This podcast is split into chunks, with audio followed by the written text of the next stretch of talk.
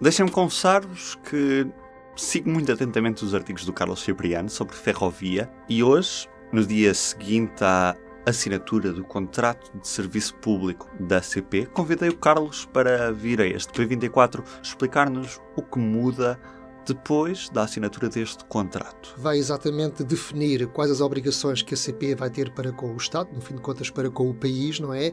E por outro lado as contrapartidas que vai receber do Estado por uh, efetuar esse serviço público. Portanto, o que muda é que a CP vai começar a receber dinheiro do Estado para efetuar serviço público de transporte de passageiros. A CP já recebia dinheiro do Estado. A grande diferença é que recebia indemnizações compensatórias de forma aleatória, consoante, eh, consoante, digamos, a generosidade do Estado em alguns anos ou a disponibilidade das finanças públicas, sem qualquer compromisso eh, e de forma aleatória. E, portanto, nenhuma administração da CP poderia confiar ou poderia estar segura do dinheiro que iria receber do Estado pelo serviço que, que fazia e que, tinha, e que tinha prejuízos, não é? A partir de agora fica é definido exatamente o tipo de serviços que vai prestar e exatamente quanto é que vai receber uh, por parte do Estado. No fim de contas, é algo que já acontece entre o Estado e uma empresa privada ferroviária que é a Fertagos, em que há um serviço que está bastante definido, até com muito pormenor, mas que nunca existia entre o Estado e a CP. Porquê é que até hoje a CP não tinha um contrato de serviço público? Não tinha um contrato de serviço público porque os governos nunca avançaram com esse contrato, eh, devido provavelmente à situação frágil das finanças portuguesas e porque de facto não dava jeito assumir um compromisso em que teriam que pagar indemnizações à CP pelo serviço público que a empresa prestava. E com este contrato de concessão vai também haver uma eliminação da parte da dívida histórica da CP. O que é que isto vai permitir à transportadora fazer que não fazia até agora? Vai permitir ter um serviço de dívida muito mais reduzido nas suas contas, não é? Eh, houve um administrador da CP que uma vez me disse: as contas da CP são uma folha A4. De um lado eu tenho as centenas de milhões, no outro, no outro lado eu tenho os milhares de milhões. Os milhares de milhões são a dívida histórica acumulada. As centenas de milhões é a gestão corrente da empresa. Ora, ao suavizar-se esses milhares de milhões, ao reduzir-se a dívida, a empresa fica muito mais liberta para poder ter uma gestão uh, muito mais adequada. Há, no entanto, que dizer que isto, na verdade, eh, quase que não é a, a, dívida da CP, é a dívida do caminho de ferro em Portugal, porque isto é uma dívida que se foi acumulando durante muitas décadas, sem que alguma vez o Estado tivesse, o acionista tivesse a preocupação uh, de a reduzir, não é? é? É mais do que uma dívida da CP, é uma dívida do caminho de ferro em Portugal. E isso, felizmente, parece que desta vez vai mudar e daí que eu penso que esta data seja histórica. Um dos principais problemas da nossa ferrovia é a falta de material circulante ou o material circulante estar muito velho.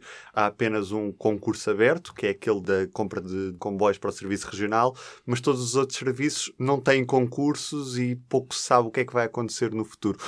Qual é que é a perspectiva de compra de material circulante novo? O que está previsto é um concurso público que está em curso para a compra de 22 uh, eh, comboios uh, novos para serviço, basicamente para serviço regional. É manifestamente insuficiente perante as necessidades da empresa, uh, que tem sofrido um desinvestimento brutal nas últimas décadas e que ficou completamente à míngua de comboios. Ou seja, isto é ter uma empresa de comboios que praticamente não tem comboios. Estão, é uma frota muito envelhecida foi necessário recorrer ao aluguer de automotoras à Espanha, mas que são também automotoras velhas, e portanto eu diria que a situação da CP está, digamos, mesmo até abaixo de zero. O que eu prevejo nos próximos tempos, e agora desde que tomou posse esta nova administração, é que eles procurem trazer a situação do abaixo de zero para o zero, ou seja, para os mínimos não é?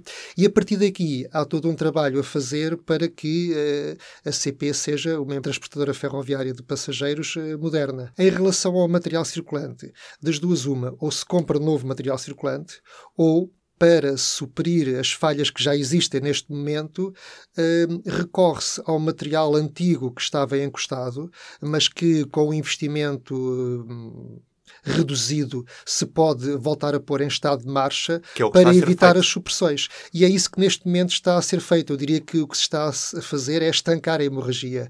A partir daqui há todo um trabalho a fazer para ou comprar comboios novos ou como já foi avançado, uh, construir-se material circulante em Portugal. É expectável que com este novo contrato de concessão haja um reforço de oferta em algumas linhas ou isso é uma coisa que está de parte nesta altura? Trata-se de manter a oferta existente.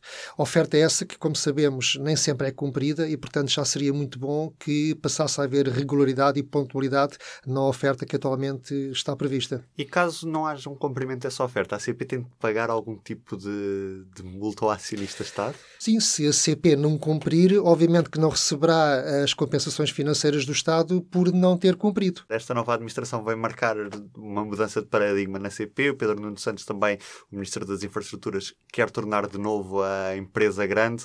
A própria CP está a ver com bons olhos esta intenção do ministro de voltar a unir o carril à roda, como dizias, ou seja, o material circulante com a própria infraestrutura? Eu creio que a generalidade dos ferroviários seguramente estão não só de acordo com essa ideia, como até entusiasmados com essa ideia. Não tem que haver dogmas, é um facto que foi a própria União Europeia que impôs esta solução de separar a roda do carril. Pode trazer algumas vantagens, mas também ficou provado que traz muitas desvantagens. Por outro lado, países que não são uh, tão pequenos assim como a França e a Alemanha, no, no seu setor ferroviário, acabaram por fazer sempre um faz de conta, digamos, da separação entre a roda e o carril, não é? Porque perceberam que era mais vantajoso uh, ter as duas empresas, a gestora de infraestruturas e a de operações, uh, juntas. Em Portugal, caminhou-se no sentido ainda mais oposto, ou seja, não só se separou a roda do carril, criando a Refer, como ainda por cima se uh, encostou depois a Refer, parqueou-se a Refer na antiga Junta Autónoma das Estradas, criando uma mega empresa de infraestruturas rodoviárias e ferroviárias. Creio que está provado que isso não funciona e creio que o governo irá refletir eh, sobre este assunto e irá fazer aí alguma coisa. E do P24 é tudo por hoje. Resta-me desejar-lhe um bom dia. O público fica no ouvido.